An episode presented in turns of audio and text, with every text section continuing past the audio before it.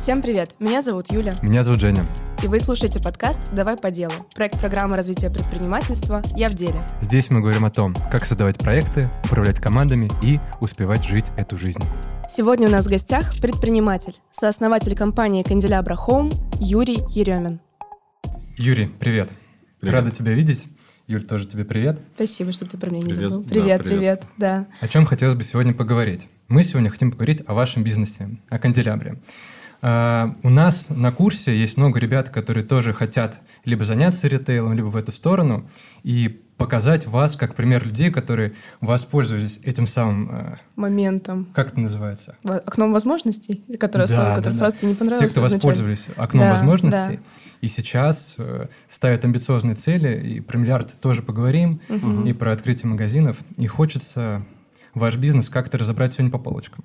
Те самые вот люди, которые решились. Вообще сегодня в гостях люди, из-за которых моя зарплата заканчивается чуть быстрее, чем ну, должна была бы заканчиваться. У меня и у моих подруг. Потому что, мне кажется, мы те самые э, любительницы вот этого всего красивого, когда ты заходишь в магазин, там неприятно пахнет, эти все полочки. Невозможно уйти, ничего не купив. И угу. да, как мы знаем, есть тоже вот этот маркетинговый код, как вы его называете, который вы тоже нашли, нащупали. Сегодня тоже хотим про него поговорить. Ну и вообще просто узнать историю, как это появилось, как это живет, а, потому что это то, что можно пощупать, увидеть, и это классные результаты. Так что вот, наверное, вокруг этого сегодня хотим устроить такую бизнес-разборку. То есть ты сегодня представитель целевой аудитории? Абсолютно. Абс... Я вот прям собирательный образ. Хорошо. Да. В общем-то, начнем тогда с самого главного. Что такое канделябра? Как вы это формулируете? Давайте Кто так. Такие? А, давайте так. Сначала Сначала э, в глубину вашего вопроса начнем, как вы сказали, с окно возможностей. Угу. Окно возможностей, оно всегда есть. Да, здесь оно чуть-чуть побольше раскрылось в нынешних событиях. Насколько? На 137 миллиардов? Вы да, где-то, да, где-то, да? где-то так, да. То есть ушли компании, которые с общим оборотом примерно там 140 миллиардов в год. Но и когда они работали, никто не мешал развиваться всем остальным сетям. Да? То есть ну, да. были, и они остались игроки, но потом они в 2022 году тоже в два раза увеличились. То есть, если смотреть там специальные аналитические сайты, где открыта вся их э, финансовая деятельность, то можно увидеть, что за 2022 год они неплохо кредит, ну, кредитнулись и хорошо развились. Но они и тогда параллельно развивались. Поэтому говорить о том, что надо ждать когда-то или там вот у них открылось, а у меня не открылось, то есть окно возможностей есть всегда и у всех. То есть в России э, Россия такая страна, что воткни палку, сделай их лучше, чем остальные, и у тебя будет бизнес. То есть здесь париться не нужно, ждать какого-то своего окна. Ну, мы, мы оказались в этом моменте, когда ну, как бы когда все это произошло, и у нас все к этому было готово. То есть это не значит, что мы такие раз, окно открылось, и мы начали все делать. Это, ну, у этого есть очень долгая предыстория, которая, благодаря тому, что это было, случилось и сегодняшнее, потому что мы не такие, там, проснулись, о, они ушли, давайте делать. Нет, это был большой-большой перед этим опыт, большое количество факапов, потеря больших денег э, и аналитики того, что мы делали. То есть, и, и это результат именно нашего труда, именно нашего опыта, и поэтому сейчас это, ну, как бы так получается, исходя из того, что было до этого. Угу. Ты говоришь, что игроки и были, и остаются, они тоже проросли.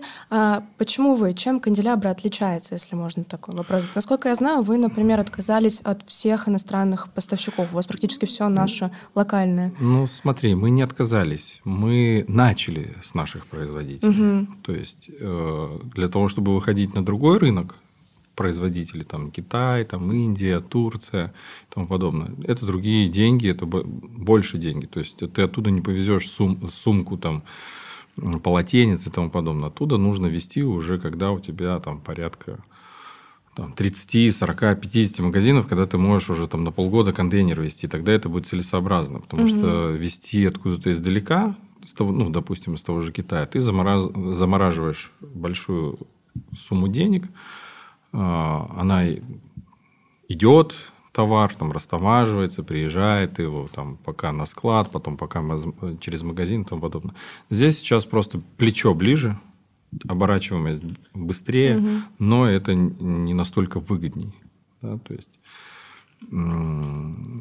российские, у российского производителя большие проблемы.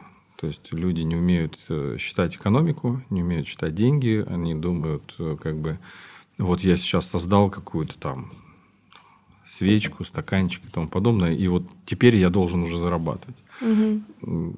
Здесь как бы у, у, допустим, китайских производителей, у них они очень гибкие и оперативные. То есть они быстро подстроятся под твой бренд, быстро нашлепают твою, твой логотип и тебе пришлют.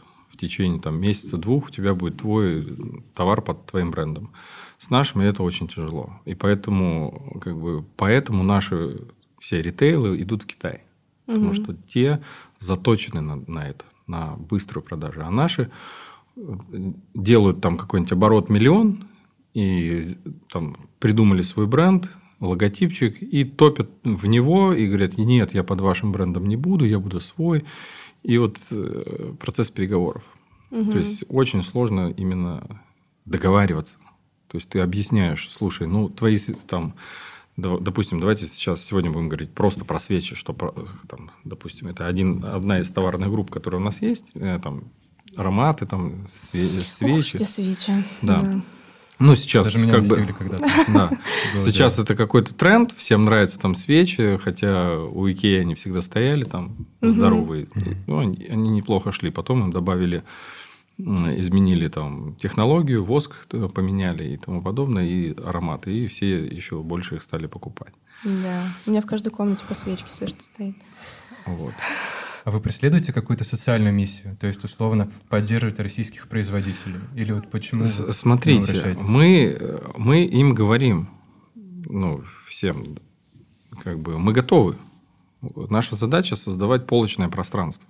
То есть создавать концепт магазина, полочное пространство, и говорим, становитесь. Но вы должны быть конкурентными. Ваша, угу. ваша цена закупки должна быть конкурентной. Нам должно быть выгодно у вас покупать. Поэтому, если вы вне конкуренции, какая бы... То есть, Китай сделает все, что угодно. Турция сделает все, что угодно. Ну, давайте, через наш аккаунт вы нас нашли, mm да, через наш mm паблик. И они же тоже нас точно так же находят. Они же нам все пишут. Куча людей сидит в Китае, куча людей сидит в, в Турции, которые получают э, кэш от производителей, которые сидят и ищут э, сбыт здесь. И они все пишут там, давайте мы будем вам возить, давайте мы будем возить. И когда у тебя выбор между тем, куст, ну, там, сказать, кустарным производством ну, там, в Петербурге или в Москве, и тем, что там на производстве быстро штампуются, быстро с тобой налаживают связь, они уже знают, как работать с, с ритейлом, они быстро запрашивают там твой логотип, они быстро делают макеты, присылают, быстро согласовывают, тебе выделяют менеджера. Все это происходит оперативно. А то, что там происходит э, с нашими российскими производителями, э, ну, там не налажена работа. Как ты там думаешь, мы да. некотор, некоторых приходится уговаривать 1С подключить, понимаете? Как ты думаешь, это дело времени? Это, ну, в России это появится или это просто особенность нашего ведения бизнеса? Оно, оно безусловно, появится. Но э, у кого-то это быстро, кто-то, ну, представьте, мы там приехали, там, э, в июне были в Москве тут же, и были э, на экскурсии во Вкусвилле. И там угу. было порядка там, ну, полный автобус у нас был тогда. Ну, так, для общего расширения, мы же тоже всегда учимся. Для общего расширения сознания и знаний мы поехали посмотреть, как работает большой ритейл. И там приехали тоже люди смотреть. Даже там и из, из СНГ были, из Казахстана, там из других стран тоже были. Но когда нам пришли э, в общий зал знакомиться с нами, когда нас раз посадили всех в э, комнате, где у них там этот, как его... Переговоры? Конференц-зал? Типа? Да, когда, когда всех пригласили в конференц-зал, э, включили презентацию, и тут зашла бухгалтер и начала всем выдавать в бумажном акт, акты выполненных работ в бумажном виде. Ну, с фразой у кого, у кого нет ЭДО, вот вам, пожалуйста, угу. бумажный вид. То есть люди не, не подключают ЭДО, а это уже, ну, без этого никак. То есть пока мы ехали сюда, я два договора подписал в такси. ЭДО, если что, для слушателей э, электронный документооборот. Да. Угу. То есть есть электронная подпись. Там, вот, допустим, у нас Марк, третий партнер сейчас вообще на Филиппинах месяц. И все там договоры, все подписывается удаленно, ну, не нужно находиться.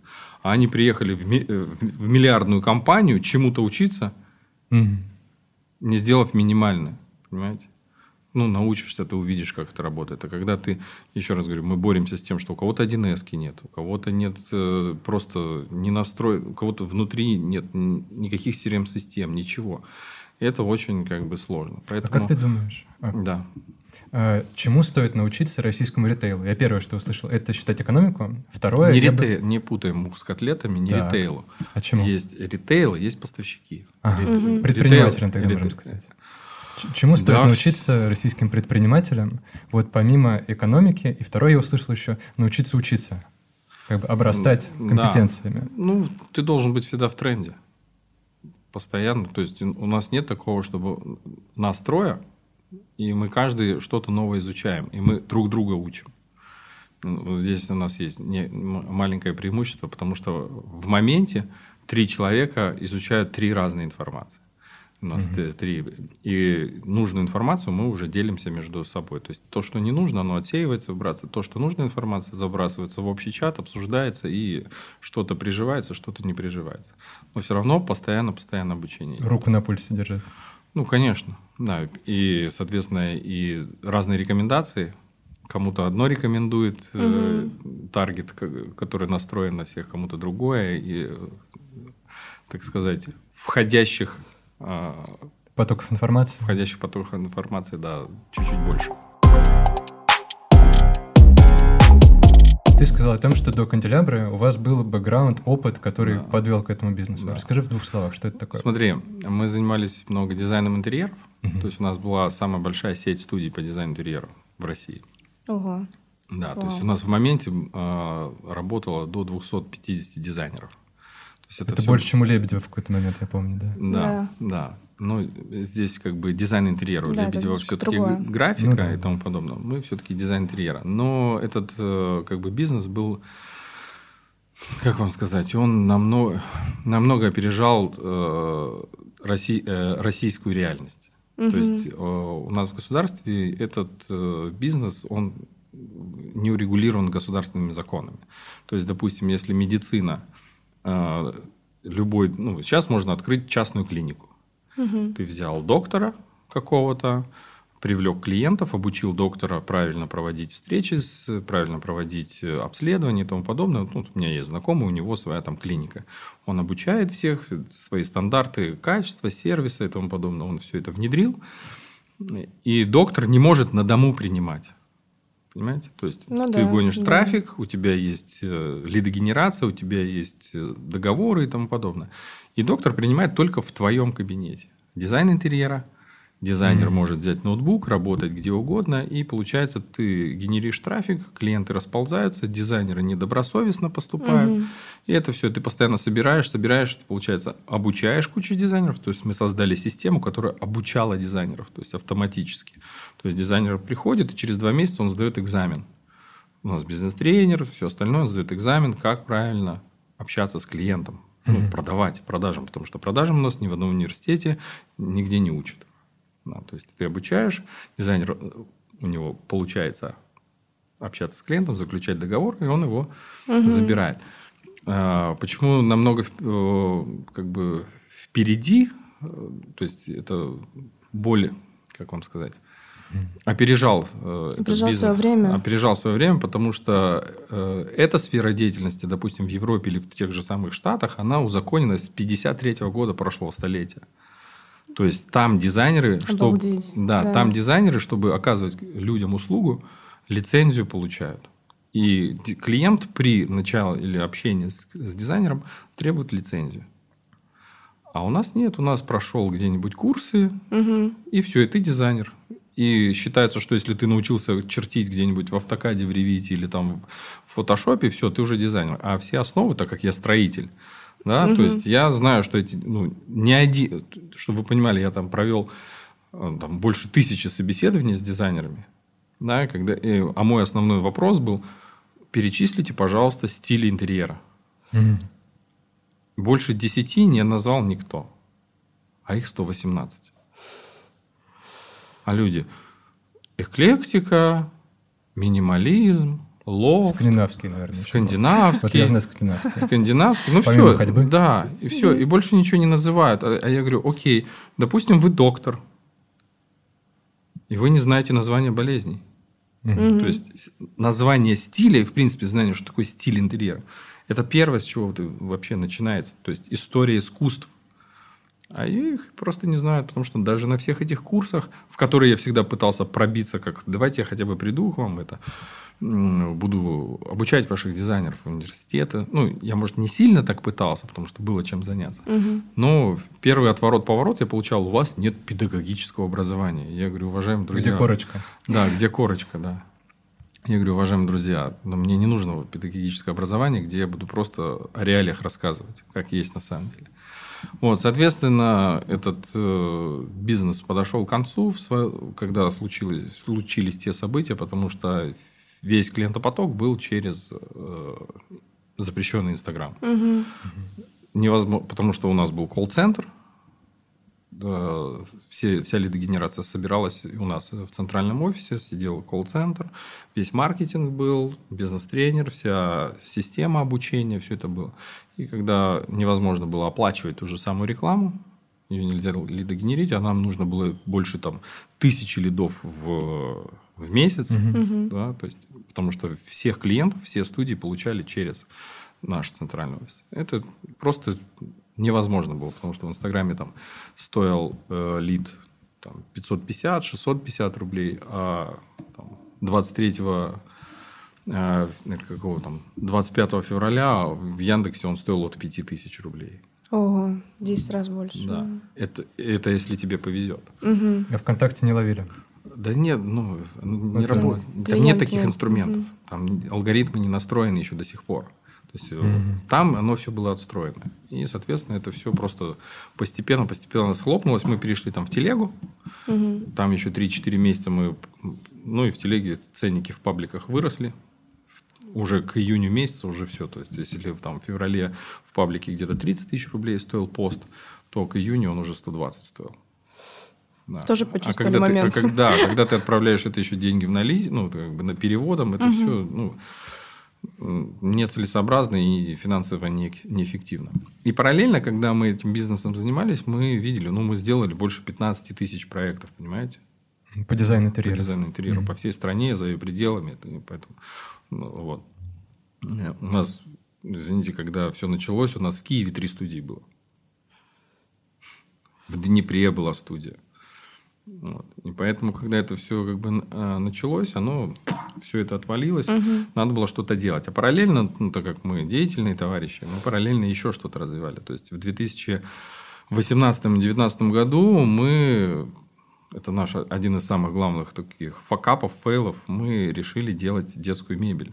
Угу. Я потом пришлю, может, фотки, вы ее включите, ага. сюда воткнете фотки, покажете, какая была детская мебель. Она была очень интересная, классная, но она была не в цене. То есть она не в рынке была, точнее. То есть она mm была гораздо выше, она была прикольная, классная, но когда мы ее... У нас еще детей к тому моменту не было, ну, как минимум у меня. mm Вот.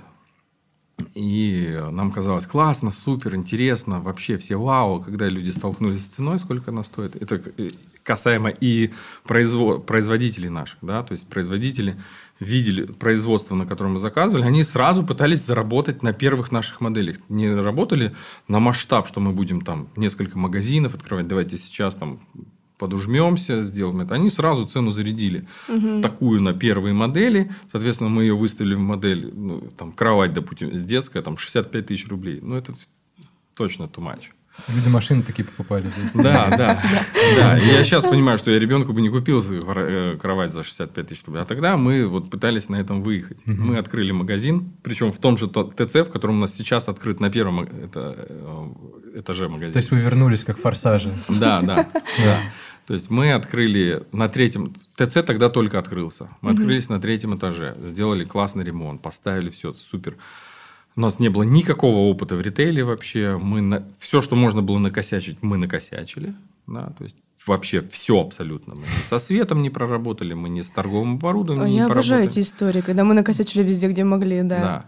Да. Торговым оборудованием накосячили, мы накосячили с ценовой политикой, мы накосячили а, товар туда привезли, у нас были какие-то два менеджера, которые чего-то там навыбирали, чтобы было параллельно игрушки, еще что-то вообще, то есть такое, что категории, э, товарная матрица, ничего не было. Просто чего-то товара там на 500 тысяч какой-то накупили по одной штуке, так все развесили. Ну, сейчас без слез не взгляну. Я сейчас бы туда зашел, я бы просто бы либо плакал, либо смеялся, катался со смеху. Я вчера в такой магазин заходил, когда искал э, сыну трактор, игрушку. Я в такой зашел, думаю, блин, трэш. И мы же так, таким же занимались. И в момент, как бы наступило, когда вот этот локдаун, когда все закрывали, mm-hmm. мы этот магазин закрыли. То есть мы полгода кормили его, аренду платили и тому подобное. Ничего не продавалось. Продалось все в последний день, когда мы на Авито все начали продавать, всю эту мебель. Мы потеряли где-то около 9,5-10 миллионов. Все. Это с одного магазина? Вот с этого Это проекта. Да, да. да. На тот момент в тех деньгах 2019 года, ну, это с зарплатой дизайнера, с, угу. со, всем, со всеми, плюс еще мы остались еще должны, до сих пор еще должны. Тем, кто нам производил мебель и торговое оборудование, они все-таки нам чуть-чуть в долг делали. Угу. Вот. Но мы надеемся в ближайшее время рассчитаться с ней. Ну, сейчас есть куда деньги тратить. И то есть мостик из дизайна интерьеров в это производство... Было, это, это был параллельный, да. да. Это было пробование всего. Исходя из этого, уже в процессе там, 2020-2021 года мы постоянно проектировали магазины, мы постоянно хотели выйти в офлайн. Угу. Да, постоянно это. И Даже уже... после локдауна. Да, да, да. Угу. То есть мы, так как канделябра параллельно уже разрабатывался. То есть и самый главный fail наш, который мы сделали, мы пытались сами разработать движок, сами как бы разработать сайт. Не взять угу. готовый э, шаблон и на, не, и на него натянуть дизайн и сделать, как мы сделали сейчас. А вот до э, февраля этого года у нас работали программисты, которые кодили, писали и тому угу. подобное. Там мы где-то полтос садили mm-hmm. туда mm-hmm. миллионов. Mm-hmm. То есть, ну, чтобы вы понимали, mm-hmm. один программист это 250 тысяч рублей минимум. И он, их у нас в моменте, в некоторые моменты работало 6-7 человек. Вот ты ежемесячно платишь это все, думаешь, во, мы будем супер независимыми, у нас будет на своем движке сайт. А обновления так быстро выходят, что мы не успеваем угу. технологии туда внедрять. Мы там пока одну доставку внедрили, полгода прошло, и представьте, сколько зарплаты мы заплатили. А там они то то не могут, то внутренний поиск не могут подключить, то то, то картинки зависают и тому подобное. И мы вот... Ну, сколько мы его писали? Влад, сколько мы его писали? Ну, где-то с 2017 года. 17 Да, он уже под другим названием существует. Да. Угу. да. Не меньше не меньше пяти лет мы, э, причем мы его один раз написали, потом второй раз новые программисты пришли, заново начали писать, угу. потом еще новые заново. То есть мы его три раза начали писать. В итоге все это просто вот на сегодняшний день то, что вы видите, это есть сайт. Угу. Через неделю будет новый. Мы в итоге заплатили еще сверху 2,5 миллиона чтобы нам просто на Битрикс натянули уже на, движ, на движок Битрикс наш дизайн и заработал, чтобы это заработало, а это уже похоронить как вот как самый главный fail. Ну, представьте, и самый дорогой. самый дорогой, да. Ну, не меньше полтоса. Да вы как Леонардо да Винчи, который 7 лет писал губы Мона Лизы. Вот, да, тоже да. 5 лет. Ну. То есть бэкграунд есть, вы всегда пробовали что-то еще. А как появилась сама идея канделябры? Как это зародилось? О, если сейчас даже копнуть, э, просто вбить в YouTube канделябра, то можно найти самый первый-первый исток канделябра. Там я его, кстати, недавно нашел. Видос, видосы до сих пор там есть. То есть у нас в 2015 году был на мойке набережной реки Мойки в Петербурге, в Петербурге да, mm-hmm. был офис, и у нас была соседка, э, которая побывала, ну, у нее была своя транспортная компания, и есть сейчас, э, вот. И она как бы побывала в Италии где-то на выставке и увидела красивые светильники. Это к, к вопросу, вот как стартовать, да, вот угу. у нас сейчас все стартуют, да, а мы говорим про начинающих предпринимателей. И вот ее фейл, да, то есть она побывав э, на выставке, познакомилась с каким-то дизайнером светильников, накупила этих светильников, привезла, загрузила целую комнату у себя в офисе светильниками, потом решила, я теперь буду интернет-магазин делать. Mm-hmm. Ну и мы как на тот момент разрабатывали сайты, мы чем только не занимались. Пятилетний опыт. Нет, это тогда у нас опыта было там два года, и мы тогда еще мы там и сайты разрабатывали, маркетингом занимались, и китайским языком занимались, то есть у нас были курсы по китайскому языку, чем только не занимались, и ремонтом квартир занимались и тому подобное. Ну, деятельные ребята, было верно сказано. Да, да, вот. И она говорит, ну, давайте вы сделаете сайт. Ну, давайте. На тот момент недешевая история была. Это 2015 год. Это где-то в районе 450 тысяч. Мы ей сделали сайт, отсняли про каждый светильник видео. Их можно найти сейчас даже в YouTube, где а, ее сотрудница рассказывает про каждый светильник и тому подобное. Мы загрузили это, загрузили еще другие светильники и ей передали сайт. Потом сказали, ну, теперь вкладывай в рекламу.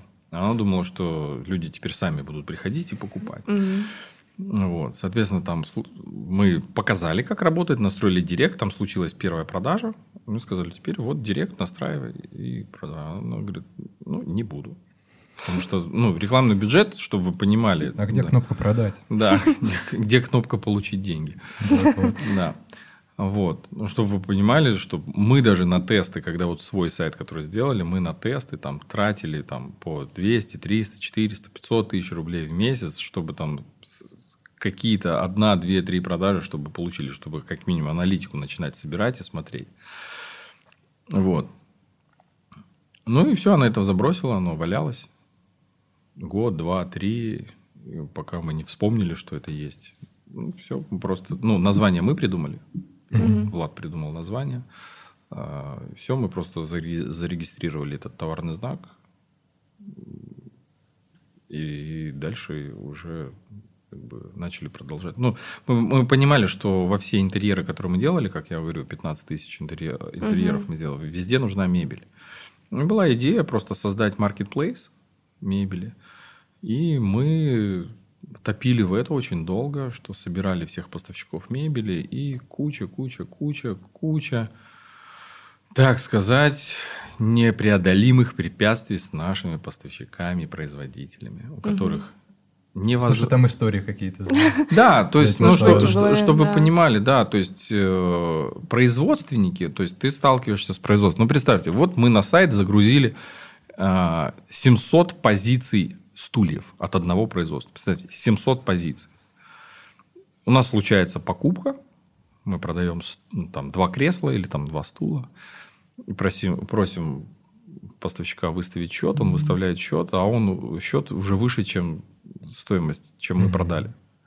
А мы говорим, а что ты нам не сообщил? Он говорит, да, некогда было. Забегался. Да, забегался. А мы говорим, ну давай обновление цен. А у меня нет. Просто я цену рисую, исходя из того, какие мне цены на ткани дают, а мне их дают, там присылают. И, короче, получается так, что ты автоматическое обновление цен на сайте не сделаешь. У тебя постоянно неактуальные цены. Угу. И это говорит о том, мы им говорим, ну найми ты программиста, загони это все там в 1С или там в, в Excel, там автообновление. Вот Влад у нас настраивал там CRM-систему, Quad CRM, которая каждый день в два раза может делать запрос к поставщику на его там сайт или на его там 1С с обновленными ценами. Мы угу. это все настроили. А у них просто нет ни у кого больше половины этого. У них есть какая-то там таблица или какая-то там бумажка, где они там ведут название. Это первая проблема. То есть, это автоматическое обновление остатков, цен, mm-hmm.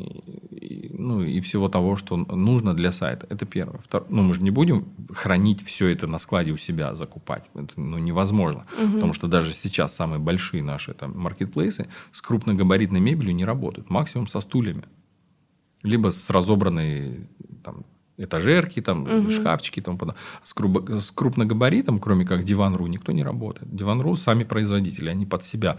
У них там, две, там что-то есть на складе, что-то есть. Они молодцы. Но именно чтобы со всеми производствами работать, невозможно. У всех этого на тот момент, когда мы плотно в это топили, не было. Сейчас, может быть, есть. Это первое. Второе – это невозможно заполучить от них габаритных размеров. Невозможно заполучить вес. Потому что ни, ни, ни СДЭК, ни, там, ни КСЕ, ни деловые линии без этих параметров не работают. Не возьмут, да. Не возьмут. И у тебя автоматически стоимость заказа не посчитается. Угу. Что-то вручную там, переговаривать с клиентами. То, то есть сейчас... И у вас чтоб... есть дома весы. Да, да чтобы сейчас вот вы можете сами взять, зайти на любой сайт к, к производителям мебели нашего. Вам всегда будут перезванивать, уточнять, где вы живете, чтобы посчитать вручную доставку. То есть автоматически, как, допустим, на Озоне, на Валбересе, угу. вам не, не продастся диван нигде. Даже если вы сможете оплатить, вам все равно будут перезванивать, уточнять куда-то. Это, это, это все большие-большие проблемы. Может, кто-то, я не проверял, может, кто-то уже усовершенствовался и сделал, но это большая проблема. То есть, э, с производствами работать именно. А когда ты начинаешь это требовать, ты начинаешь быть врагом. Mm. Да? Потому что ты же требуешь не у собственника, который заинтересован в продажах, а у собственника зачастую он производственник. Он угу. следит за производством. И у него главное, чтобы все плотники и, и столяры были заняты. Чтобы производство не остановилось. А как там продажи? Да менеджеры там разберутся. А ты давишь на менеджера, а менеджеров у него зона комфорта нарушается. Что это все по счетам работают, а ты с какими-то новыми требованиями сюда пришел? Мы же привыкли вот в этих мебельных центрах выставляться на выставке и с трехнедельной отгрузкой работать. Угу. Работать по почте. Они еще любят вы нам на почту заявку оставьте. И от трех до пяти рабочих дней? Да, то есть вот это все э, с крупногабаритом не автоматизировано. Есть, наверное, какие-то компании, которые автоматизированы, но уже, наверное, нам с ними не по пути. Хорошо плане вот ценностного предложения, какие у вас приоритеты? То есть, что важно канделябре? Там, скорость или там качество или дизайн? Да, давайте или так. Какой приоритет берете себе? Смотрите, приоритет здесь, э, здесь такой. Главный в нашем, вот для нас, для компании, во главе всего стоит, как говорится, директор в компании – это клиент. То есть, если брать пирамиду, как на масло, да, называется, угу. пирамида масла, то первый на вершине – это клиент. Второй замдиректора, да, это продавец в магазине. Все остальное обслуживающий персонал вплоть до нас. Mm. Вот, то есть мы должны организовать так, чтобы продавец мог оказать качественный сервис и услугу директору, который приходит. Директор – это клиент, который приходит, потому что, чтобы все понимали, для всех стартаперов, для всех начинающих, деньги у клиента. То есть вы должны сделать так, чтобы человек вам отдал деньги за ваш продукт, и был счастлив. Потому что есть два способа получения денег. Незаконный, да, отжать. И второй законный. Законный человек, когда отдает, он делится с вами частью своей жизни. Потому что когда он заработал тысячу рублей, он на это потратил время какое-то. Угу. Кто-то минуту, кто-то две, кто-то три, пять. То есть он отдает часть своей жизни. И он взвешивает в голове ценность моей жизни, да, ценности. Вот мне тысяча столько стоило. Готов я обменять вот на стаканчик, да, стаканчик кофе. Я с удовольствием поменяю часть своей жизни на стаканчик кофе там за 300 рублей. Да? Если он будет 600, это того не стоит. Угу. Да? То есть вы, это называется ценность. Это как в фильме, у которых еще были эти счетчики времени, они да, расплачивались, да, в казино они играли. Да. Так. Здесь по это, факту такая же история. Да? По факту, да, потому что любые там 100 рублей ты зарабатываешь, ты тратишь на это свою энергию, время, усилия, здоровье и тому подобное. И тут ты его обмениваешь. И когда клиент приходит к тебе в магазин, он оценивает, стоит этого того или не стоит. И продавец, это тот, который замдиректора, он и как бы секретарь и помощник клиента, он ему объясняет.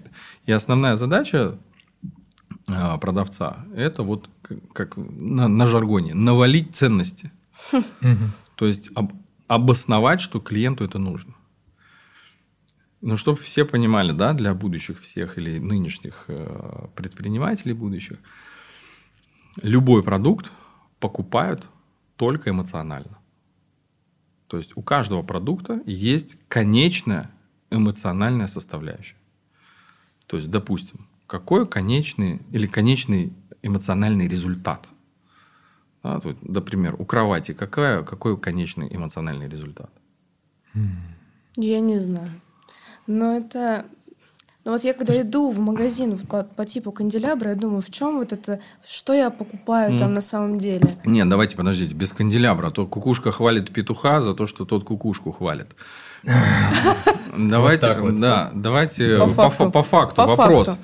Какой конечный продукт у кровати? Сон. Сон, да, хорошее самочувствие. Да, да. Вот, видите? Здоровое, покупаем, здоровое тело. Мы покупаем средства, да, для какого-то другого состояния. Нет, нет. Вот вы как сказали, здоров... чувство, да? То есть да. выспался. Чувство, да. Вы, да. Ты утром встал и выспался. Да.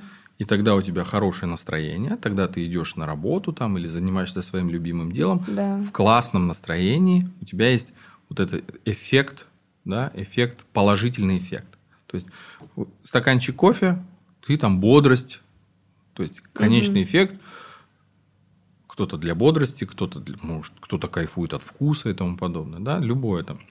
Свечку ты покупаешь, ты покупаешь конечный эмоциональный эффект. Свеча создает какой-то уют, уют антураж, угу. э, и у тебя хорошее настроение от этого, там, благоухание и тому подобное. Свечка это не огонь, ну, да, да? И, не, и не тепло, да, потому что а именно вот конечные эффекты. И вот об этом продавец и должен всегда рассказывать, кто, кто бы это ни был. Потому что вот это вот, э, вот эти телефонные продажи, которые сейчас все любят, вот эти даже автоматические, то, что перешли, набрали текст, Алиса озвучила, и они запускают сейчас это, любят. Здравствуйте, мы на рынке 15 лет. Вы, я всегда, вы, вы мне позвонили, чтобы похвастаться? То есть, зачем мне знать о вас? Вы должны обо мне думать что нужно мне, что получу я, потому что я буду вам платить деньги. Не за то, что вы 15 лет на рынке, или не за то, что вы лидеры на рынке. Для меня это не ценностно. То есть всегда нужно э, именно работать и действовать в ценностях клиента, что ему нужно. Это очень важный момент.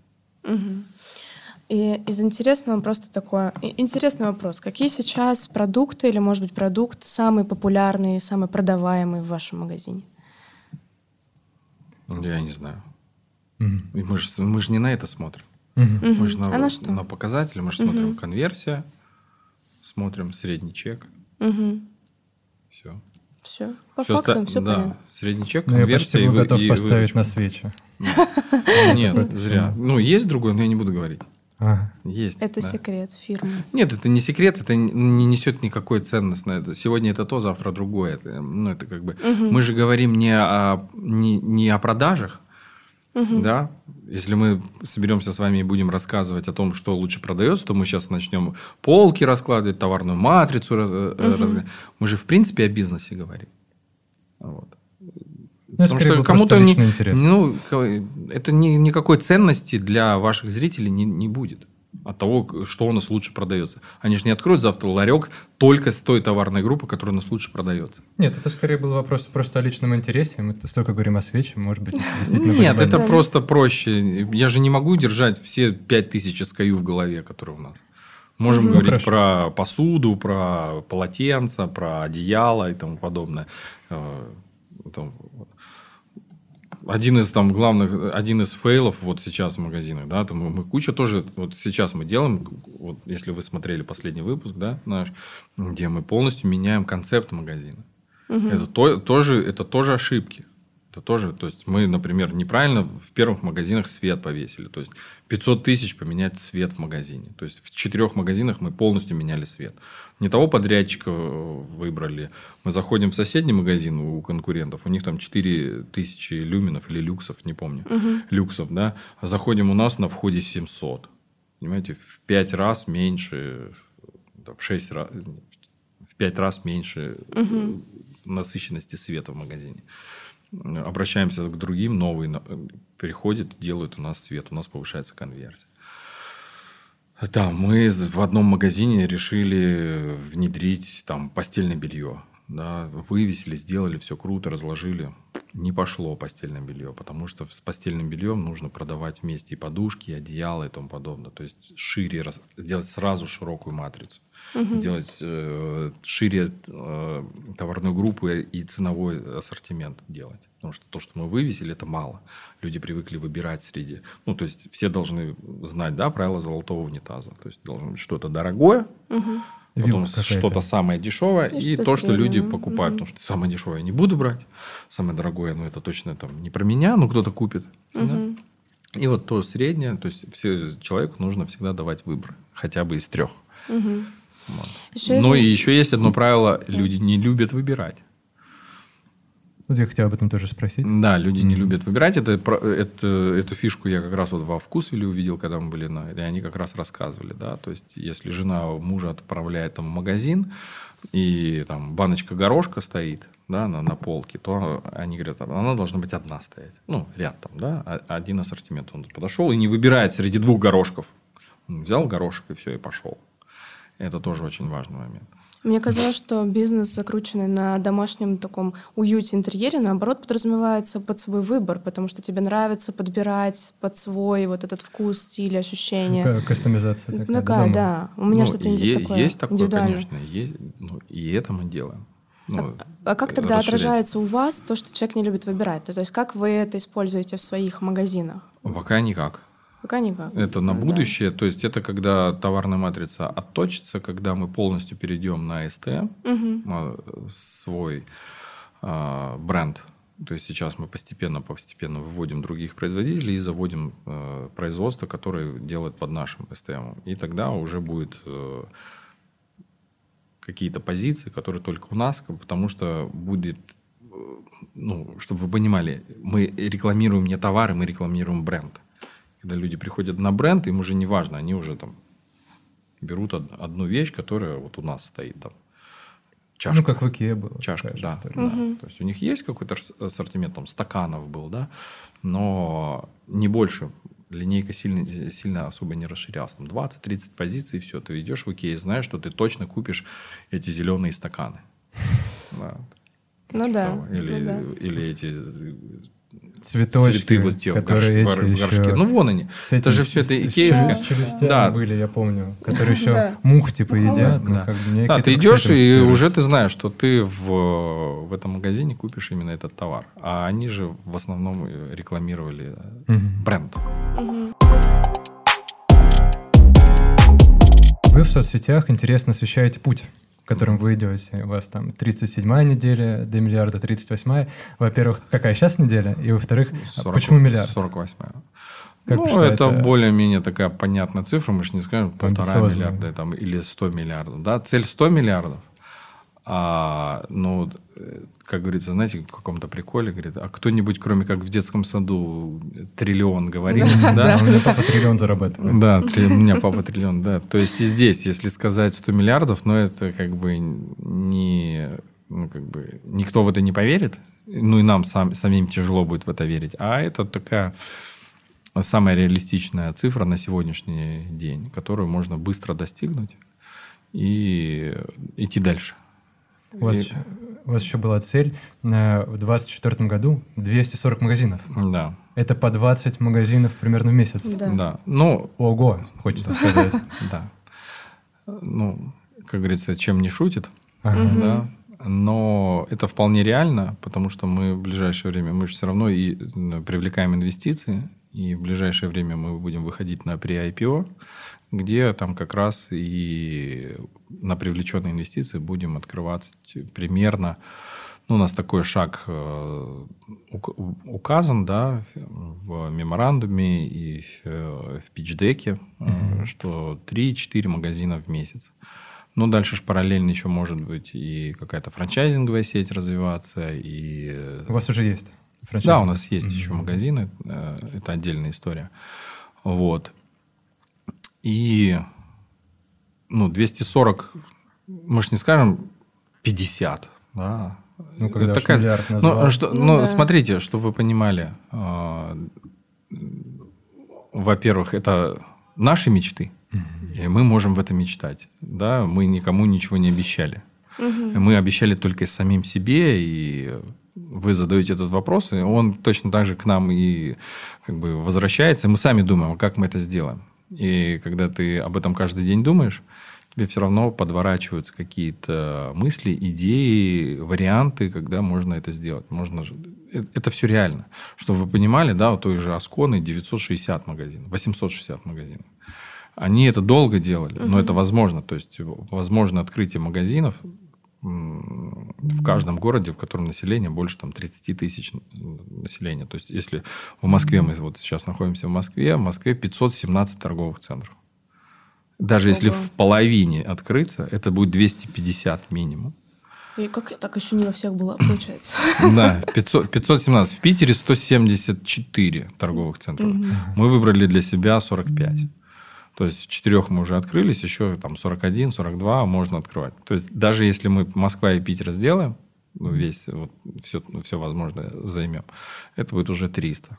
Угу. Дальше Московская область, Ленинградская область, 15 миллионников у нас или 16, милли... 16 миллионников у нас в которых можно по 3, по 4 магазина открыть. Поле и, не пахано. Да. Ну, да. И, и таких городов, ну, там, как Калининград, 600 тысяч населения, там, Псков 250 тысяч населения, Великий Новгород 250, там, Нижний Новгород миллионник. Таких городов много. Угу. И, пожалуйста. Да, то есть вот у нас вот наверняка даже не знали город Сланцы. Да, в Питере, 35. А я слышал, слышал о таком. У нас девочка работала как-то. Ты жил в Питере, да, ты да. знаешь. Да, 35 тысяч населения, там одна улица, центральная, как любят в маленьких городах называть, да. Бродвей. И, Бродвей на солнце. Да, да. Да, и ты мимо проезжаешь, смотришь, а там Аско, Ас, Аско, ну, я сейчас я говорю про Аскону, да, проезжаешь, там магазин на первом этаже. Тоже есть. Да, есть. Я говорю, они открылись во всех, все, что больше 30 тысяч, и нормально. То есть, это говорит о том, что рынок в стране свободный. Заходи не хочу. То есть, вливай деньги. А, открывайся, и люди потребляют, потребляют, потребляют. Да, то есть нормально. То есть у вас в целях при IPO? То есть когда-то вас Ближе, можно будет на через, биржу видеть? На биржу мы пока что не сильно планируем, а на при IPO на площадке там Безмол, может, ну, вот все, кто там смотрит, могут зайти, зарегистрироваться, и в ближайшем там в сентябре у нас уже будет первый как бы листинг, вот. И мы будем там э, выходить с первыми 50 магазинами, то есть 50 магазинов можно будет инвестировать деньги. Угу. И как бы это вот первая такая наша заявочка. Угу. Вот, дальше больше. Вот. Потому что это новый, как бы для России это новый инструмент при IPO, угу. но его, этот инструмент очень хорошо сейчас начали педалировать банки. Альфа-банк хорошо угу. развивает, Инвестбанк хочет войти в этот рынок. Вот. И это очень хороший инструмент для развития именно бизнеса в России, малого предпринимательства. Потом, э, по такому пути шли многие государства. Не, не знаю насчет там Бразилии, Аргентины, но вот э, Иран, когда его полностью под санкции заблокировали. лет? Да. Угу. И, соответственно, внутри было куча денег. Они же не могли ни на бирже, нигде ничего, как у нас сейчас. И внутренние инвесторы создали вот такой как бы инструмент, как Э, площадки, на которых можно было размещать да, эмиссию э, акций делать. И, соответственно, так э, внутренние инвесторы инвестировали в бизнес и развивались, и там, в принципе, очень хорошо это сработало. Поэтому это не ново для мира. В России это пока что новый инструмент, но он набирает очень хорошо обороты. Угу. Хочу вернуться к магазинам. Интересно, почему сейчас кажется, что очень развивается сейчас хорошо есть тренд на онлайн-коммерцию. Угу. Почему магазины вот угу. в этом мире сейчас? Еще мне э, сейчас добавлю чуть-чуть. Э, после пандемии вы тоже да, начали заниматься да. магазинами. Угу. Это так как-то интересно, когда вроде как и пользовательская привычка уходит там в маркетплейсы туда-сюда. Угу. Интересно и вдохновляюще смотреть на людей, которые открывают офлайн магазин. Вот у нас да. до этого был подкаст с основателем бренда Запорожец одежды, mm-hmm. и они там открывают до сих пор живые магазины одежды. Да. Как у вас? Ну, смотрите, во-первых, у нас продукт тот, который нужно трогать и нюхать. Mm-hmm. Все, в онлайне ты этого не сделаешь. То mm-hmm. есть это для первого касания. А параллельно, соответственно, онлайн развитие. То есть человек, если зашел первый раз, понюхал, попробовал, потрогал, если ему понравилось, он уже может это все в онлайне. Но для первого касания и для популяризации бренда все равно нужен, нужен офлайн. Это такой способ такой развития. С этим сейчас очень сильно столкнулись негатив, ну вот с этим фактором негативно столкнулись именно магазины а, товара для животных. То есть, э, с каким? С фактором ну, электронной коммерции. Электронной коммерции, потому что люди же не пробуют на вкус еду с собачью и тому подобное. Им пофиг, они онлайн все заказывают. электронной коммерции, потому что люди же не пробуют на вкус еду собачью и тому подобное. Им пофиг, они онлайн все заказывают. Да. И магазины сейчас офлайн, офлайн или именно магазины с собак для ну, товаров для животных, они прям загибаются. Аренда растет, а рынок онлайна именно вот в, в этом сегменте, он прям очень угу. хорошо развивается. И поэтому магазины эти сейчас такие... Кто-то пытается открываться, открываться, открываться, но ну, из э, источников, да, так сказать, а, знаю, что это очень тяжелая сейчас для них эта ситуация. Да, кого если кому-то ну, лайфхак, да, то есть если ты хочешь с рынка получить э, информацию и обучиться очень хорошо, а, обучение это через собеседование. То есть ты открываешь себе нужную вакансию, угу. приглашаешь людей на собеседование из тех компаний, которые тебе нравятся, и задаешь вопросы. Э, первое, если вы идете на собеседование, то не, не рассказывайте коммерческих тайн, потому что люди особенно... Да, потому что, да, потому что люди зачастую, особенно бухгалтеры, финансовые управляющие, юристы, выкладывают все... Лишь... Документы по Да, да выкладывают все, лишь бы понравиться, понравится на, на да. собеседовании. И ты сидишь и думаешь, блин, ну я тебя точно не возьму, потому что ты точно так же будешь обо мне угу. рассказывать. А с другой стороны, я как э, участник рынка, я получаю информацию от первоисточника. И если тебе интересно, как другие работают, ты просто размещаешь вакансию, может, одну и две, и несколько, приглашаешь людей на собеседование, вот как мы сегодня с вами, да, я вам сижу и тут все выкладываю, рассказываю. А на собеседовании люди вообще всю подноготную рассказывают, отношения между основателями, отнош... ну, это просто трэш. Чтобы и... понравится получается. Да я не знаю почему. Потому что болваны. Накип, болваны, потому что, да. Извините за выражение, угу. никому это лично не... Но те, которые так говорят, ну, их точно не берем на работу, потому что рассказывают всю подноготную. Всю. И ты думаешь, о, ну, вы, вы понимаете, мы когда там искали финансового управляющего, там, мы из, из таких крупных компаний финансового управляющего брали. Ну, я могу, например, сказать того, кого сейчас нет на рынке. И это тот же самый Юлмарт. Угу. Его нет, наверное. Оттуда финансовый управляющий приходил. Рассказывают. Все секреты выдал. Все сек... Ну, не то, чтобы там выдал, но, угу. блин. Их там несколько, поэтому я не... было финансовых управляющих, поэтому точно не будет известно, кто это был. Угу. Но вот ты думаешь, ё-моё, друзья, ну как так? А я именно для собственного развития, как кто у кого работает, и у кого какие инструменты Бизнес-разведка. работают. Бизнес-разведка. Это прям вот собеседование, это прям самое крутое. Угу. Да, то есть ты там, как мы сейчас категорийных менеджеров ищем постоянно. И все категорийные менеджеры это приходят. Какие?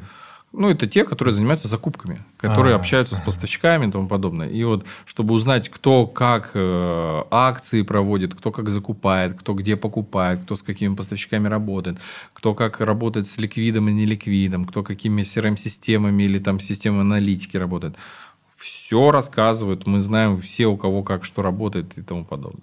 Прикольный лайфхак, да. кстати, да. Ну, про собеседование это факт, потому что я тоже да. вот в свое агентство, я параллельно медиа занимаюсь, вот команда, которая все организует. Да. Я даже в мерче сегодня угу. агентство. Как-то я проводил, это такое одно было собеседование, угу. когда человек, вот у меня в моем предыдущем агентстве было так, вот так, вот так плохо а у вас такое... И когда я чувствую, что как человек отзывается предыдущим mm-hmm. что понравится, ты думаешь, ага, то есть сейчас пройдет полгода, и мы с ним поменяемся местами. Да. Ну, то есть там тоже инсайт за инсайтом. Но возвращаясь к теме предыдущего вопроса. Mm-hmm. Мы поняли в предыдущем подкасте о том, что когда человек приходит в магазин, он покупает не только товар, но и как бы клиентский опыт от ковриков, по которым он ходит, от музыки, которая в эмоции магазине. Ну да. Покупает эмоции. Это как, Юль, наверное, тут тебе нужно вступить про этот пользовательский опыт. Потому что, на самом деле, даже я, как человек, э, может быть, не очень ваша целевая аудитория, но в Икее я мог на день пропасть спокойно, ничего ну, не купить. Смотрите, Икея – это мировой бренд, и там опыта очень много, потому что, как вам сказать, там есть ну, история у этого бренда, и как это создавалось, и как привлекали туда аудиторию. Это же все основано в первую очередь на кафе, на простой mm-hmm. и дешевой еде, ну, а-ля дешевой. Да, то есть э, люди совершают покупки, когда они сыты и довольны. Когда ты уже расслабился, у тебя ничего нет. Как я сюда бежал и в туалет бегом, да, ты сначала нужду свою угу. как бы справляешь, пирамида, потом, пирамида. да, потом, а потом справ, а потом уже а потом уже совершаешь покупки, то, то что уже не первоочередное. Угу. Вот. И там, э, когда они в Швеции открывались, впервые. То есть Швеция, ну что такое Швеция? Это все равно, что у нас открыться где-нибудь э, там, в, Пер, в Пермском крае где-нибудь, да, а покупатели будут ехать из Москвы, и, из Тюмени, там, со всех городов, да. То есть, также и Швеция, там куча маленьких деревень, маленьких городов, чтобы охватить больше аудитории, они открылись где-то там неподалеку от Стокгольма или там где-то там, да, и аудитория съезжалась. И пока ты там 2-3 часа едешь, ты проголодался. И первым mm-hmm. делом люди сначала ели, а потом ходили по магазинам. И этот, вот, вот на этом они и выехали. Поэтому у нас тоже, они же не строились в центре где-то, они там куда-то. Ты пока туда доехал, ты проголодался. Да. Да? То есть все же за, за кадом, за МКАДом и тому подобное. Ты пока доехал, проголодался, поел, так уже сытый, доволен, и уже дальше ты уже росла. А потом это входит уже в норму, ты уже это первый раз делал, значит, второй раз уже по накатанной, ты уже идешь, ты уже знаешь, у тебя уже как бы как пони да, так, mm-hmm. ну, поника по кругу. Mm. Ты уже как... с морковкой? Нет, не ну, с морковкой, да. а просто по ты кругу, уже по, пони по, по, по проторенной дорожке.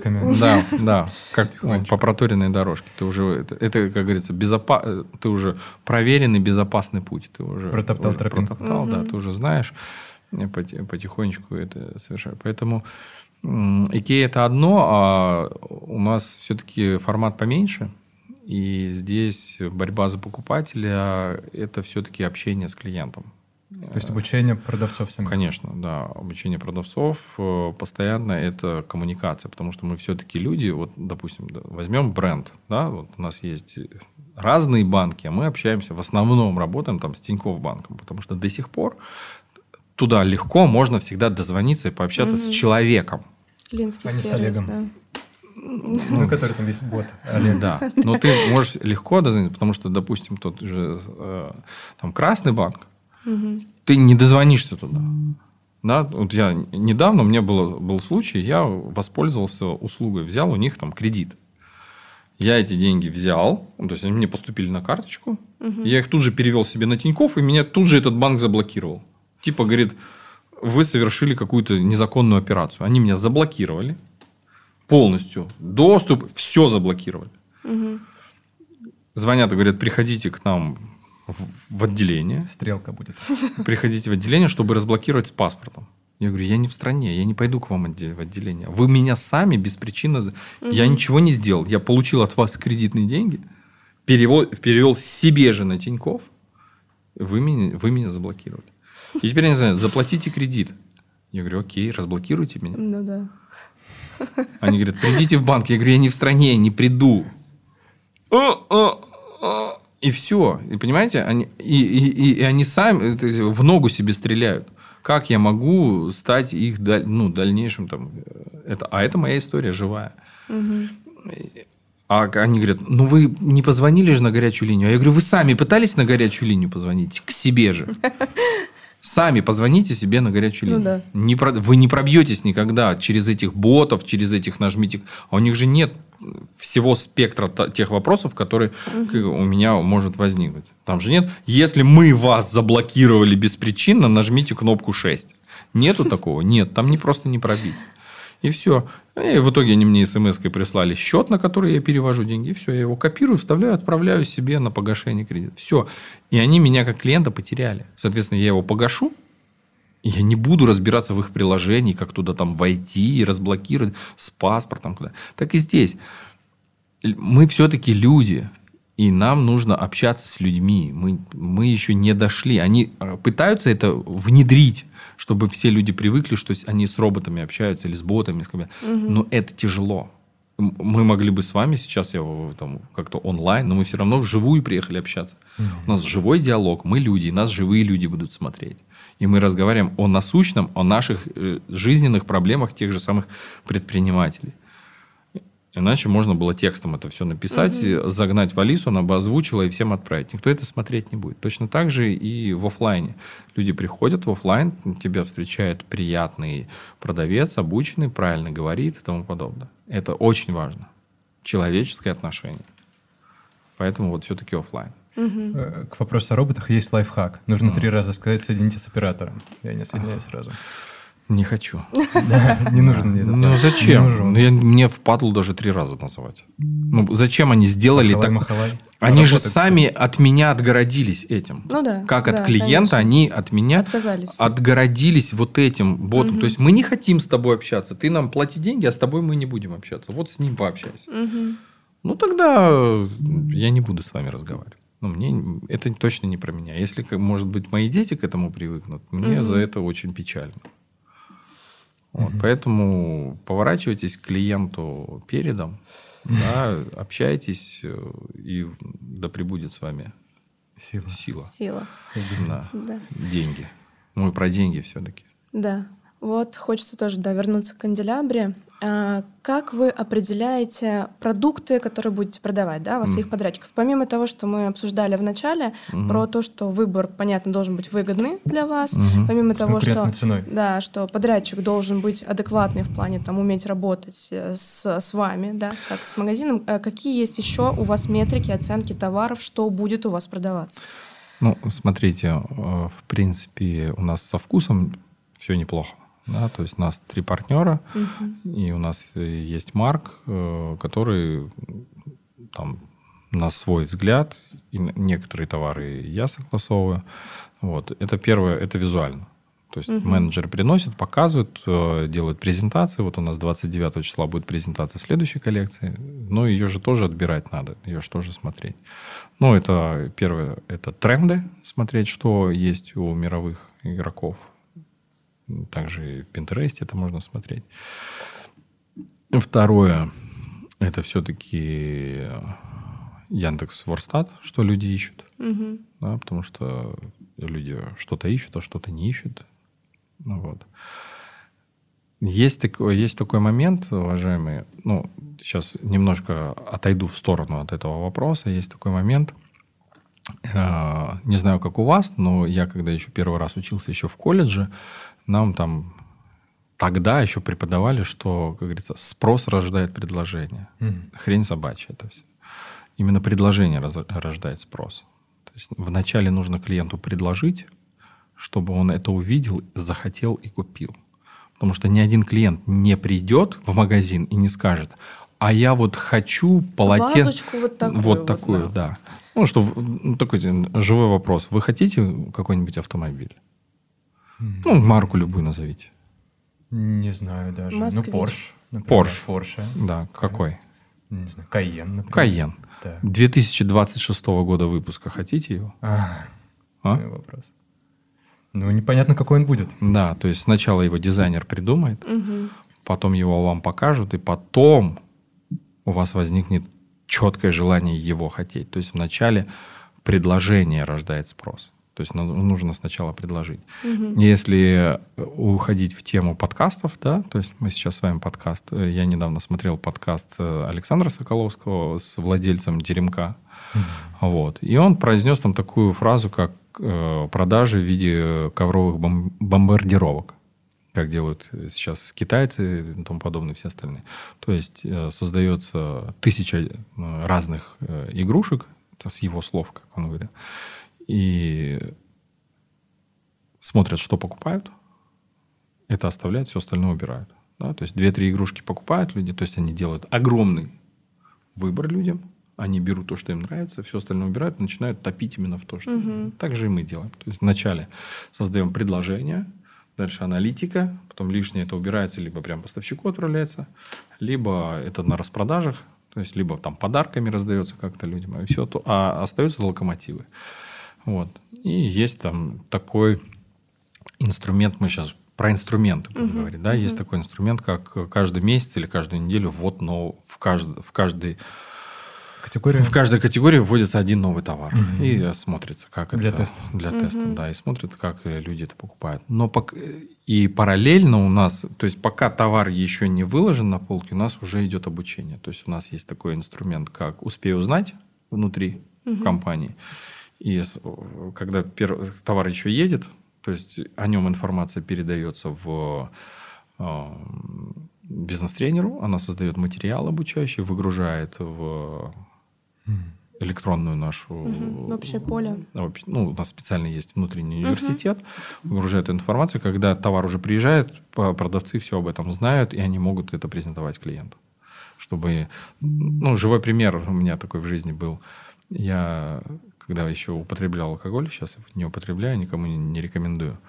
Э, у нас, у меня возле дома открылся магазин «Виносклад» назывался.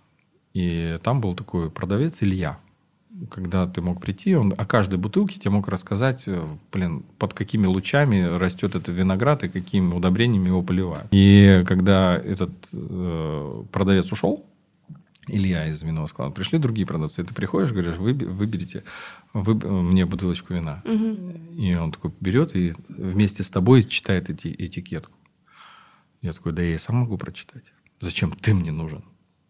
И все, я просто перестал туда ходить, а в итоге потом я вообще перестал алкоголь употреблять. Угу. Вот. Поэтому люди хотят слышать это все. А продав... продавец должен ответить э, клиенту всего лишь на три вопроса. Три вопроса. Что это? Из чего это? И зачем мне это нужно? Угу. Все. Для чего мне это нужно? Не, ну, вот это три главных вопроса, на которые должен отвечать всегда продавец. Ну, именно в ритейле. То есть угу. человек... А вообще человек совершает покупку при, э, так сказать, прохождении семи этапов э, эмоционально отвечающих на его вопросы. То есть у, него, у человека есть э, семь вопросов в голове, так сказать, угу. и он принимает решение о покупке, говорит, окей, да, я куплю, когда у него все пазлы на, се, на все семь вопросов э, э, совпадают. совпадают да. Угу. На, на все их семь могу ответить, когда подпишетесь к нам угу. в Инстаграм на основателе, и я с удовольствием запишу об этом ролик. Отлично. Это да. вызов всем нашим слушателям. Мы да. подписываемся и да. ждем да, такой пиш... лайфхак да, из семи вопросов. Да, пишите. Лично могу потом рассказать. Семь вопросов. Три из них вот это что это, вот они воронки. Да. да. Из а, чего? Что, из чего? То есть, или, как минимум, про товар, из чего угу. это сделано сейчас для людей важно. И зачем мне, мне это нужно? Для чего? Это важно. Да, это очень важно. Я заметила это тоже на себе. Ты, когда заходишь в магазин, и тебе консультант рассказывает это заинтересованно, ты сразу чувствуешь, что здесь и человеку кайфово работать, он знает про товары, он знает про это место, и у тебя складывается ощущение, что ты готов э, вот сюда тоже свою денежку отдать. А когда недавно у меня был случай, я зашла в ресторан, спросила что-то про меню, и официант не знал ни, ни одной позиции. Но я просто я закрыла, сказала, спасибо, мне не нужно, я пойду. Не потому, что я не могла прочитать, а потому что мне просто стало некомфортно от того, что человек работает в том месте, про которое ничего не знает сам. Здесь, здесь ключевой момент, это же не официант в этом виноват. Конечно, это да. Обучения. Нему, это система. Да, система да. То есть э, его кидают на амбразуру, угу. и только из-за того, чтобы быстрее дырку заткнуть. А получается еще хуже. То есть лучше да. бы его не было. Да, поэтому официант должен знать вплоть до того, как лук пожарен, морковка пожарена, из чего, mm-hmm. где, должен все знать. Поэтому mm-hmm. проще там обучить его там неделю, чтобы он на кухне походил и тому подобное, а потом его вы, и, ну, выпустить в зал клиенту, потому что э, продавец, официант, вот вы же понимаете, у вас негатив не от ресторана, да, а от полученного опыта. Конкретный вот Нет. этот вот кейс, вот этот момент. Продавец, официант или даже колл-менеджер – это контактная поверхность угу. компании. Либо визуальная, либо аудио, если с, э, это голос компании, если это колл-менеджер. Угу. И это важно, что человек видит и что человек слышит о тебе. И поэтому он будет всегда говорить, да, это канделябра. Да, там, да, да. да это, а, а там человек стоял. Угу. Да, он говорит от лица компании, от моего лица. И это очень важно. Я не говорю, что мы идеальны Мы выстраиваем систему. Но мы это знаем. Мы знаем, над чем нужно работать. Угу. И вот, вот, вот эта вот ошибка, а очень часто я с этим тоже сталкиваюсь, когда официант говорит, да я сегодня первый день. А я говорю, а почему вы должны на мне тренироваться? Ну да. Я-то здесь при чем? Нет, я пришел, тогда в меню, пожалуйста, укажите цены. Угу. С неопытным официантом, с неопытным поваром и с ну опытным, да. Тогда я буду соглашаться. Да, мне, пожалуйста. На вот. залы разделить. Да, на зал разделить. Помните, для курящих, не курящих. Да. да. Опытный зал и неопытный зал. Джуниор, нас а, за время подкаста появился один вопрос, который мы задаем в конце а. каждому гостю, потому что он вот в нем есть какая-то особая магия. А, представь, что у тебя сейчас есть пять минут, угу. а, и трансляция на весь мир. Тебя будет слушать ага. каждый человек в мире. А, можно тезисно накидать, а, что, о чем бы ты говорил, или прям сказать, что бы ты сказал людям, если появилась бы Все такая люди возможность. Мира, пять минут тебя, если бы слушали сейчас. А, вряд ли бы я был бы интересен всем людям мира. Ну вот лотерея выбрала тебя. Да. Нет, точно нет. Нет, настолько это невозможно. Я не настолько интересен всем людям мира, потому что у людей разные интересы. Даже у меня и у моей супруги разные интересы.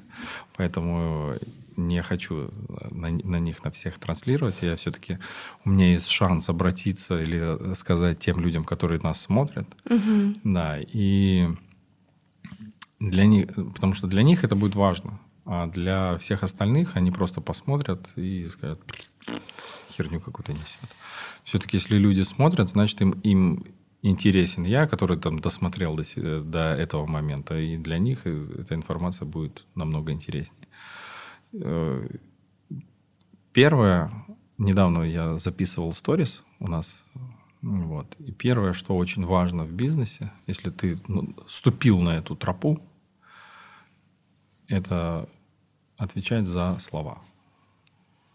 Очень хреново у нас с этим вообще в России.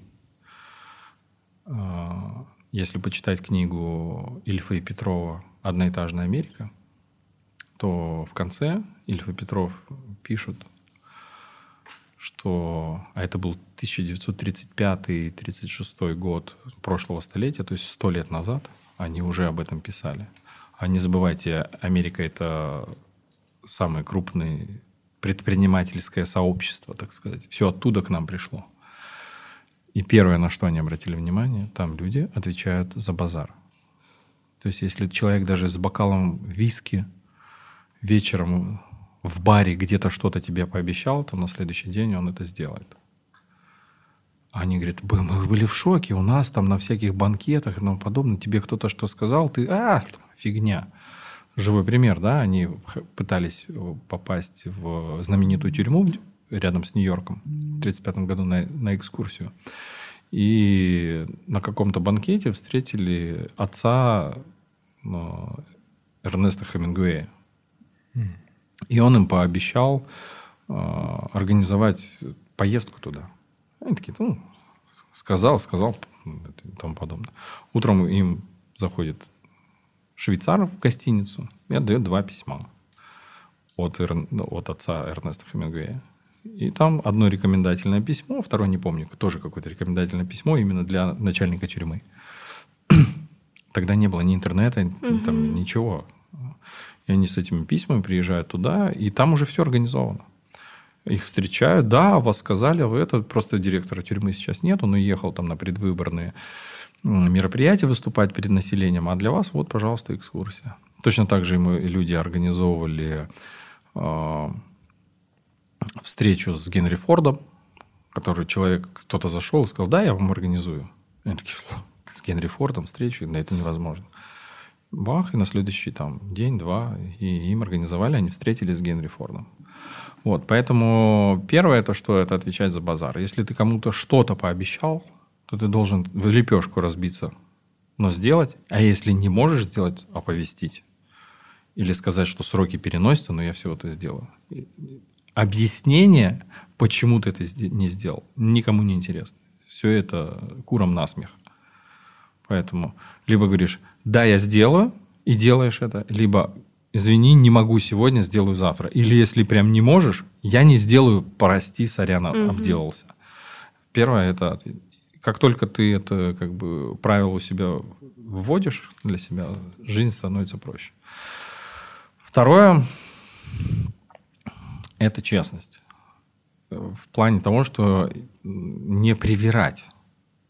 Иногда хочется приукрасить, приврать, и потом ты это забываешь, и потом тебя, так сказать, и подтягивает, твоя же ситуация тебя подтягивает за язык.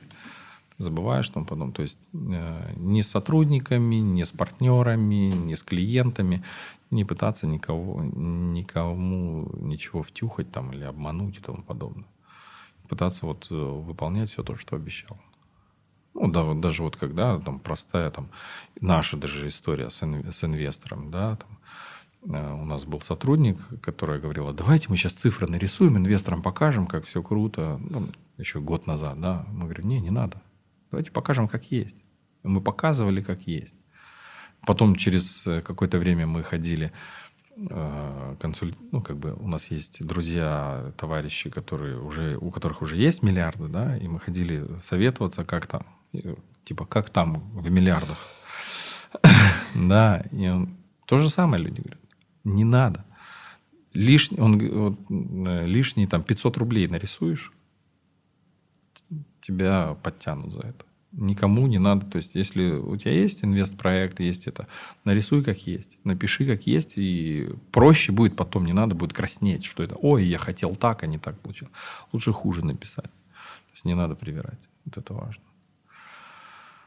Следующий момент – это уметь договариваться. То есть, чтобы вы понимали, у нас три партнера, три, так сказать, альфа-самца, которые каждый хотел бы быть главным, может быть, в жизни. Угу. А нам нужно, так сказать, мы сильны только когда втроем. И умение договариваться между собой – это очень важное правило. То есть у нас есть такое правило, пока не договоримся, не расходимся, то есть сидим и договариваемся. Нам, нам важно договориться, чтобы остаться втроем, а не просто каждый свое отстоял, и каждый я прав, ушел, и, и там все, как хотите, там разбирайтесь. То есть уметь договариваться, потому что мы понимаем, что мы втроем это начинали, и те там 100 миллиардов, которые возможно заработать, тоже втроем будут, потому что втроем мы сильнее. Потому что многие же спрашивают, как вы втроем все это время? А сегодня ровно 9 лет, как мы познакомились. Вау. Сегодня. То есть у Влада сегодня день рождения. Правда? Да, да, днем рождения. Да, 30, да, Влада 35 сегодня, да. Вот. Влада сегодня день рождения. Сегодня ровно 9 лет, как мы познакомились. Я Влада с Марком встретил э, с поезда. Я их встретил, и в этот же день мы договорились сделать бизнес. Вау, ну сегодня да. особенный день. И то есть сегодня 24 9 сентября я уже пошел на первый замер. У нас уже было ООО открыто, сайт сделан, и мы уже пошел на первый замер, мы начинали заниматься ремонтом квартир. Угу. Я пошел на замер, Влад с Марком под дождем. Точно так же дождь шел, стояли у, квар... у подъезда, у парадной, да, в Петербурге. И а, ждали, пока я проведу первую встречу с клиентом. Ну и поверьте, тогда, когда там нет денег, негде жить и тому подобное, потому что когда мы начинали, у нас не было, у нас 9 тысяч рублей было. Да? И мы до конца прошлого года не брали ни одного кредита, ни одного займа, ничего. Все на свои, все то, что сами делали. Ну, вот. И все это вместе проходили. Были моменты, когда мы там спали в одной комнате, на одном матрасе и тому подобное, ели макароны с, с сыром. И тому подобное. Мы все это проходили. Я когда уволился с работы, и мы начали вообще все втроем делать, э, от меня первая жена ушла, э, от Марка девушка уехала, тоже ушла, и к Владу вообще не приехала. И вот уже 9 лет вы да, на сегодня, Да, конечно. Это ж постоянно. Угу. Ну, у всех разные взгляды на жизнь, у всех все по-разному мир воспринимают и тому подобное. Вообще все. И важно находить общий язык и ценить то, что у вас есть. Именно того, что мы именно втроем. Умение договариваться, не переходить никогда на личности, никогда никого не пытаться задеть, потому что словом можно очень сильно задеть и обидеть. Угу. И в тот момент кажется, что ты вот как бы на коне. Вот я бы сейчас бы угу. съязвил бы, круто, его бы обидел. Но тогда ты рушишь и свою жизнь. И тут вот это нужно понимать. А я достаточно тоже сильно эмоциональный. Там, это. И мы друг друга учим, учим, прислушиваемся и тому подобное. Мы друг друга усиляем. И это вот очень важно. Уметь договариваться. Слышать друг друга. И для тех, кто партнерится, очень важно очень много тоже встреч провел, слышал от кого. Это когда ты получаешь какой-то опыт в бизнесе. Это всем на будущее э, совет такой. Когда у тебя появляется опыт в бизнесе, тебе кажется, что я сейчас, вот как я начинал, да, с этого, палку в землю воткнешь, и угу. будет бизнес. Тебе кажется, что сейчас я все, что не начну, все могу, все, могу, все начнется делать. И каждый начинает заниматься своим. Один ну, это из-за опыта других предпринимателей. Каждый начинает там, начинает бизнес, другой бизнес, туда влезет, туда. У нас есть правило. Если ты начинаешь какое-то другое дело с кем-то, прибыль ты делишь на троих, на нас. Даже если ты там с другом, с другим начал бизнес, 50% прибыли из того дела ты приносишь сюда. И когда ты пытаешься туда, ты думаешь, а нахрен мне это надо?